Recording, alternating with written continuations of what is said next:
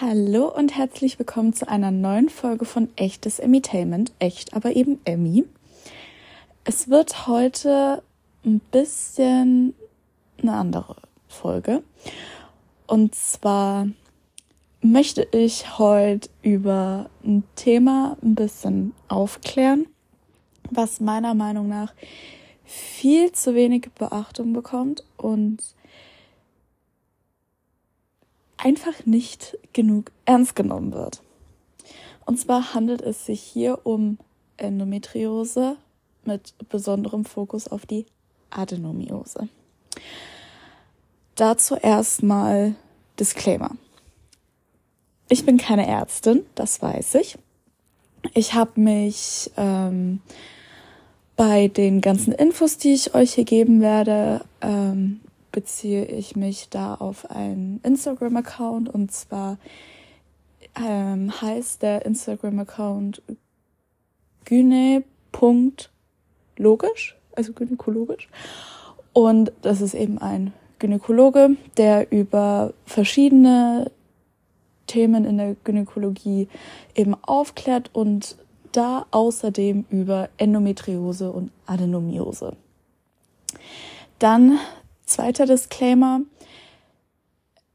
Es ist ein körperliches Thema. Jeder Körper ist individuell, jeder Körper ist unterschiedlich. Nur weil etwas bei mir so war, muss es nicht unbedingt bei dir auch so sein oder du kannst doch etwas haben, was ich zum Beispiel nicht habe. Also seid euch dem bitte bewusst. Und dritter Disclaimer.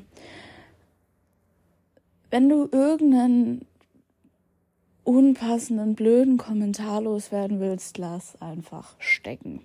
Bringt nichts. Genau. Ich würde mit einer kleinen Story erstmal anfangen, wo ich versuche, mich kurz zu halten. Und zwar haben wir es so 2020, 2021 und ich habe wirklich wegen jedem, wegen jedem Mist ständig Unterleibschmerzen. Das zieht sich schon sehr, sehr lange. Ich war bei sämtlichen Ärzten. Ich bin vom Hausarzt. Ich war beim Zahnarzt. Ich war beim Internisten. Ich war, weiß nicht wie oft im MRT. Und man findet einfach nichts. Dann beim Frauenarzt, ähm, ja, Ultraschall gemacht, ja, da sind Zysten, dann hm, vielleicht müssten wir sowieso eine Bauchspiegelung machen, machen wir mal. Dann, ich kann nicht mehr ganz genau sagen, wann die war, es müsste Januar, Februar gewesen sein, 2021 ähm, Bauchspiegelung gehabt, ähm, allererste OP, ja, Zyste ist weg und auf die Frage, ob äh, Endometriose da ist, die wurde nie beantwortet. Also man hat mir nicht gesagt, ob die jetzt da ist oder nicht. Ja, auf jeden Fall hat sich das mit den Bauchschmerzen immer weitergezogen.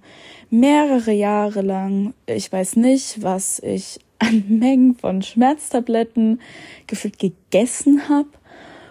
Und Reaktionen waren meistens so, ja, nimm halt eine Schmerztablette, sind halt Unterleibsschmerzen. ja, genau. Dann ein kleiner Zeitsprung letzte Periode wieder enorme Schmerzen während der Periode. Ich sehe aus wie, ähm, keine Ahnung, wie viel Monat schwanger und Schmerzen wie die Sau. Kann mich nicht konzentrieren. Und dann hatte ich die Schnauze voll, hab in Bamberg sämtliche Frauenärzte telefoniert, keiner äh, nimmt wen auf, sagen einfach nur, ja, nehmen Sie halt eine Schmerztablette, wird schon wieder. Ähm, bei meinem Frauenarzt in Coburg angerufen, äh, prompt nach Coburg gefahren, war aber bei, also in der gleichen Praxis, aber bei einem anderen Arzt.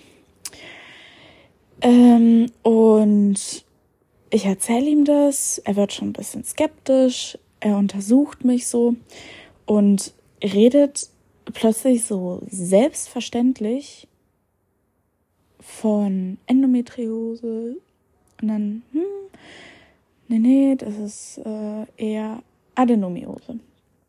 Und ich war so richtig verwirrt, weil, weil er eben so selbstverständlich drüber geredet hat. Und Fazit von der ganzen Sache, ich habe hab das äh, scheinbar schon fest seit Jahren. Genau. Dann habe ich ja jetzt schon zwei Begriffe in den Raum geworfen. Endometriose und Adenomiose. Also erstmal. Unter der Endometriose versteht man das Auftreten von endometrialen Zellnestern.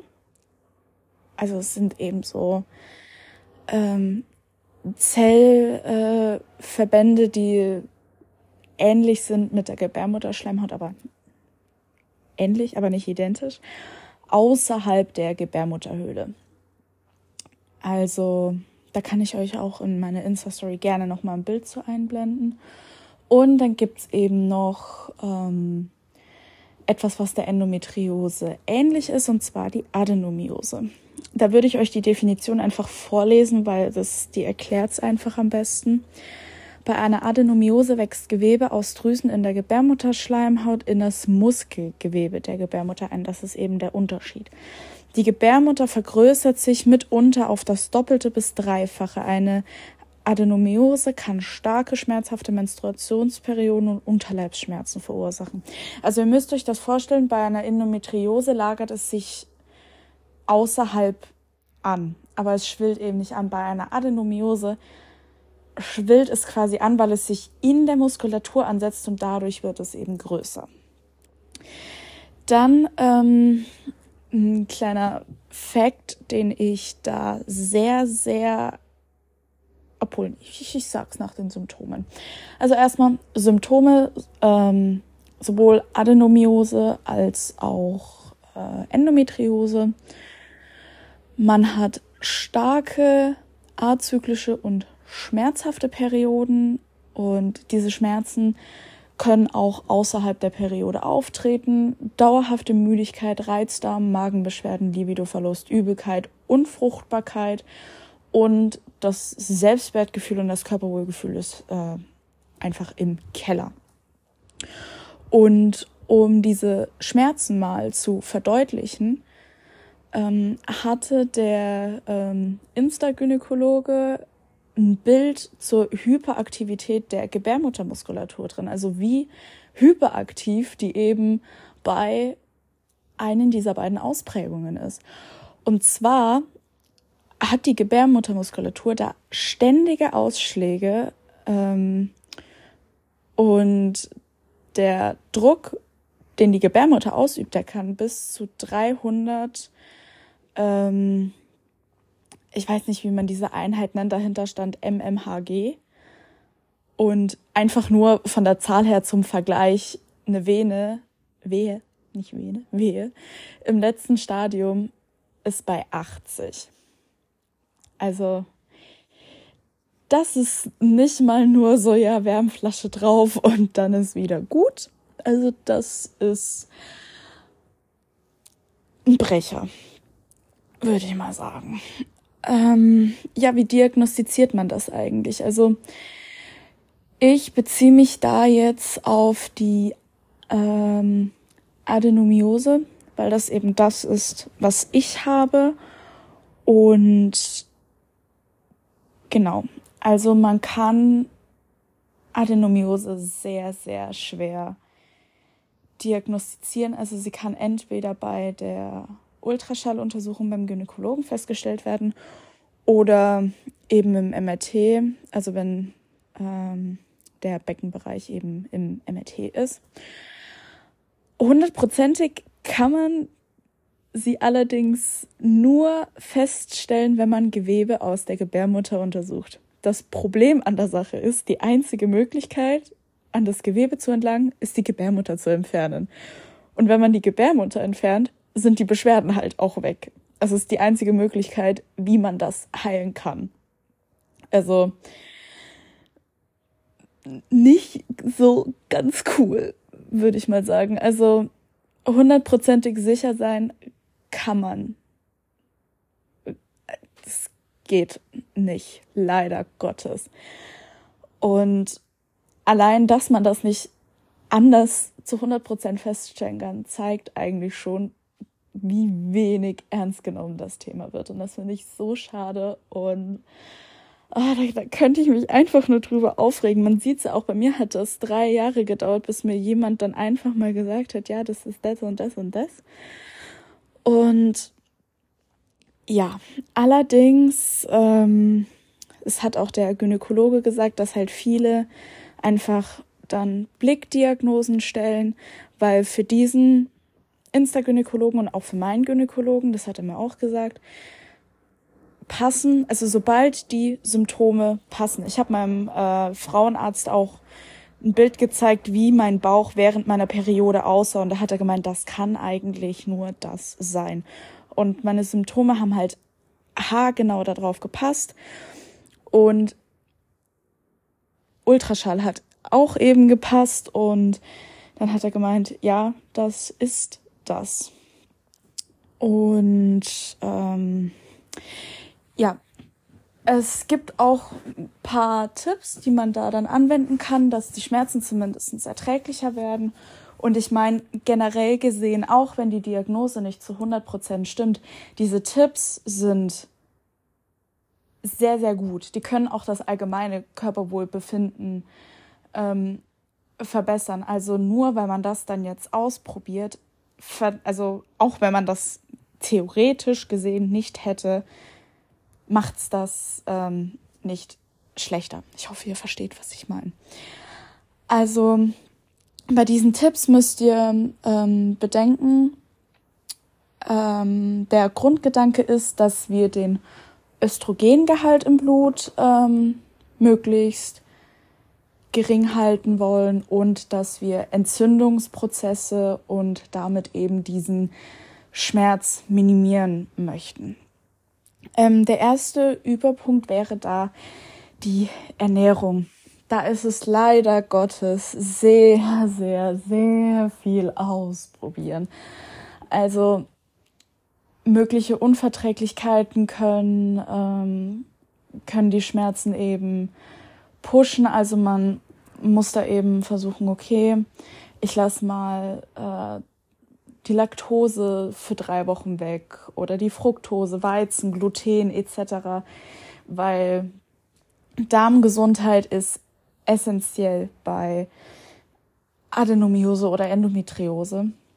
Und genau deswegen können Probiotika zum Beispiel auch ähm, total helfen, eben dass die Darmgesundheit funktioniert, weniger Schmerzen, finden wir super.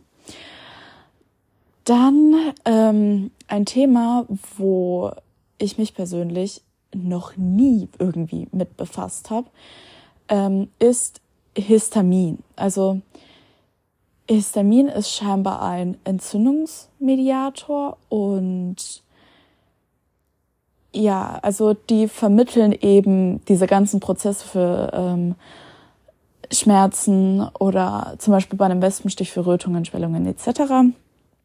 Und ähm, Histamin entsteht eben bei ähm, längeren Prozessen oder längere Reifung. Das ist zum Beispiel bei reifen Käse, Wein, äh, Sauerkraut, dies, das. Und das kann eben die äh, Schmerzen auch nach vorne pushen. Deswegen kann man auch versuchen, histaminfrei oder histaminarm ähm, mal eine Zeit lang äh, sich zu ernähren und dann gucken, ob es besser wird oder nicht. Dann etwas, was äh, für mich bisschen schwierig ist, dass ähm, also da wird auch gesagt, nur wenn man es sich vorstellen kann, aber flexigan oder vegan zu werden, weil ähm, da würde ich auch jetzt wieder mal kurz was zitieren äh, in Bezug auf tierische Eiweiße. Gott, dieses Wort ist so schwierig. Arachidonsäure ist der Feind, eine ungesättigte Fettsäure, die zur Gruppe der Omega-6-Fettsäuren gehört. Ähm, enthalten in den meisten tierischen ähm, Produkten. Sie ist an der Prost Prostaglandin-2-Synthese bete beteiligt, der Faktor, der Entzündungsprozesse triggert. Ja, und das ist eben in tierischen Eiweißen enthalten. Deswegen wird äh, auch eben dieses Flexigan oder Vegan geraten. Aber das habe ich auch gelesen, dass man so eine 80-20 ähm, Orientierung, was das angeht, also 80 Prozent pflanzliche Eiweiße, 20 Prozent tierische Eiweiße wäre zum Beispiel vollkommen okay. Oder wenn man da zum Beispiel nur kurz vor der, ähm, also drei, vier Tage vor der Periode darauf achtet, dann kann das schon einen Mordsunterschied machen, was die Schmerzen angeht. Dann, ähm, worauf man auch vor allem drei, vier Tage vor dem Hochpunkt der Beschwerden, wo man das am besten weglassen sollte, wäre Junkfood, Koffein, da bricht mein Herz. Ähm, und Alkohol. Gut, für mich persönlich, ich trinke kein Alkohol, ist jetzt an sich nicht schlimm. Ähm, aber genau, triggert eben alles Entzündungsprozesse und ja, deswegen, um es besser zu machen, sollte man da entweder komplett, aber Koffein und ich sind so gut Freunde, das wird nichts. Ähm, die anderen beiden Sachen wären für mich persönlich jetzt kein Problem, aber so bei mir Koffein drei bis vier Tage vor dem Hochpunkt eben sollte man darauf verzichten. Dann Thema Nahrungsergänzung, was ähm, allgemein ganz gut sein soll. B-Vitamine, Zink, Selen und Magnesium. Ähm, die können eben äh, das vegetative Nervensystem stabilisieren und ja, sind deswegen ganz hilfreich. Und ja, was ein paar von euch auch kennen, denke ich mal, ist Kurkumin. Da würde ich jetzt auch wieder äh, mal kurz zitieren. Kurkumin hat antioxidative und antientzündliche Eigenschaften und kann super helfen ein Problem. Als Smoothie, Shot etc. wird Kurkumin sehr schnell von unserer Leber auseinandergenommen, in Klammern geringe Bioverfügbarkeit und kann dadurch nicht wirken. Tipp, Kurkumin in Kokosfett oder Ghee gebunden oder als Aufstrich oder der Mahlzeit untergemischt.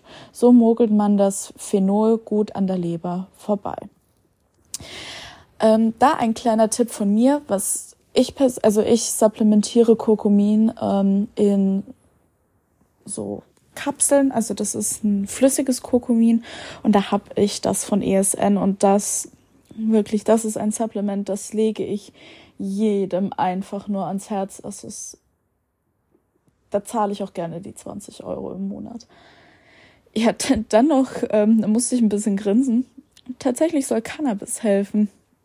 Und ähm, weil es eben entkrampfend wirkt und das Schmerzniveau senken kann. Und ja, weiß nicht.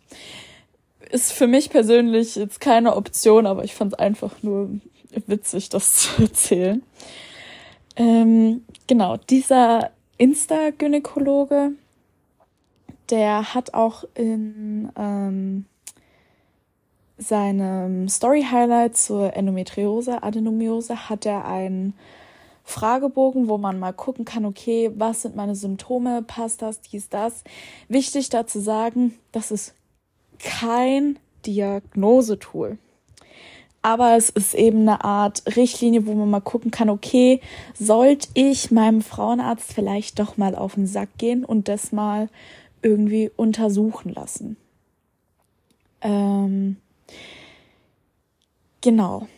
Und wie gehe ich jetzt vor? Also ich muss sagen, als also an einem Tag oder auch der Tag danach, wo ich das erfahren habe, war das trotzdem so ein bisschen. Ähm, ich war nicht ganz bei mir, weil das ist halt trotzdem so, okay, du musst jetzt halt dein ganzes Leben lang damit leben.